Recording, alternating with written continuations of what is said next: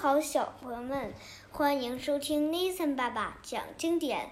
我是 Nathan，这位是 Nathan 爸爸。从重视经营到重视贸易，对，这是我们今天要跟大家分享的内容。小朋友们，晚上好，我是内森爸爸。昨天我们强调了，呃，其实，在殖民者当中呢，分成第一代殖民者和第二代殖民者。嗯，再考一下内森啊，看内森记住没有？第一代殖民者指的是哪里的人西班牙、葡萄牙人、啊？啊，那到了第二代殖民者的时候，包括哪些国家的人呢？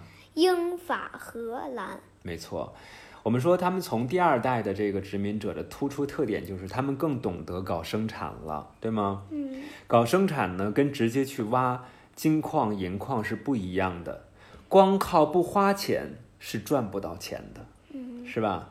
因为在生产过程当中呢，还必须去购买土地、对，购买原材料、嗯，购买机器设备，还要给那些开动机器的工人发工资。总之呢，必须要先买，先花钱，先投资，然后才能够去卖，才能赚更多的钱回来，对吧？嗯如果一个人特别节约，他舍不得花钱，他不花一分钱，他既不花钱购买土地，也不花钱购买原材料，也不购买机器设备，也不给工人发工资，他能赚到钱吗？不能，对吧？那工人也不会去傻呵呵的义务劳动，对吗？治劳动不不不给钱，那不对行。民间有一句话说，就是什么“光让牛挤奶，却不给牛吃草”，那这是不可能的，对不对？因为牛要是没有草，它就没劲儿，也就挤不出奶了，也就没奶错了，。没错，搞生产赚钱是很辛苦的一件事情，至少比直接去挖什么金矿啊、银矿啊来钱要辛苦得多。但是我们也知道哈，这个金矿和银矿啊一般挖上个几十年呀、嗯，就把它挖光了。而农产品和纺织品生产呢，却可以怎么样？源源不断，对。对吧？而且因呢为，你老挖呢，老挖金子，金子们就没有了。对但是你要农产品一直种，一直种，就还源源不断的有。对，尤其是我们使用了轮耕法，对吧？嗯嗯，还不断的给这个土地施肥啊，去涵养土地。那这样的话，它的这个土地就不断的拥有生产农作物的这样的能力，是吧？嗯，而且随着整个技术的进步呢，同样的土地和投资可以生产出来更多的产品。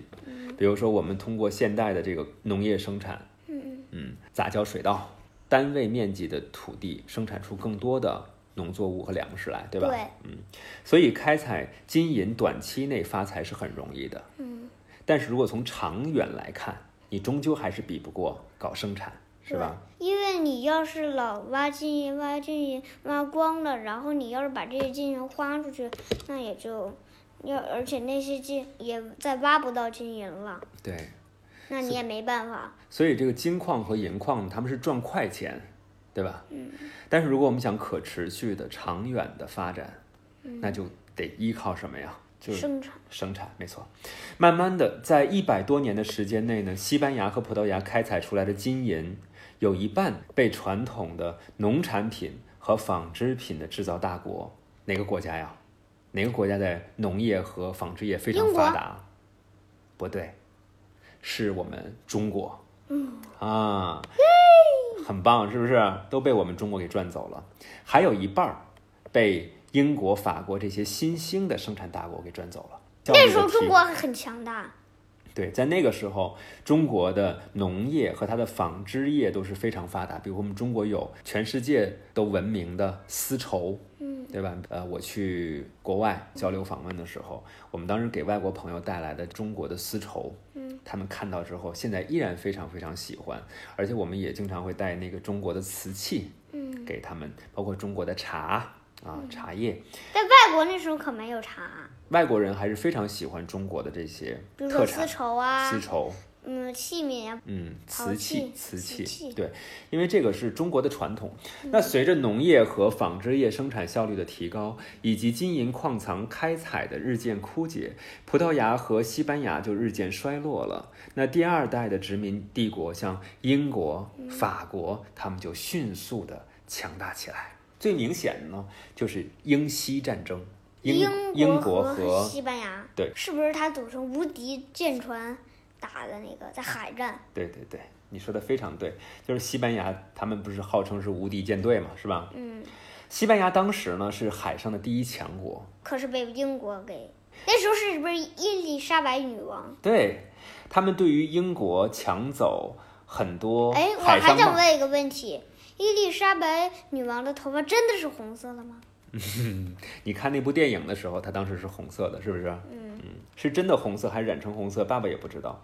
对于英国抢走了他很多海上贸易的行为非常不满意哈、嗯决定采用武力的方式来解决问题。一五八八年，西班牙派遣了无敌舰队入侵英国，却在海战当中几乎被英国海军全歼，就是被英国海军给打败了，是吧？对，全部。后来呢，西班牙又连续四次派舰队远征英国，最后都是以失败告告终终。。英国在英西战争中的胜利，就标志着第一代殖民帝国的衰落和第二代殖民帝国的崛起，崛起。啊，最后英国为什么会变成日不落帝国呀？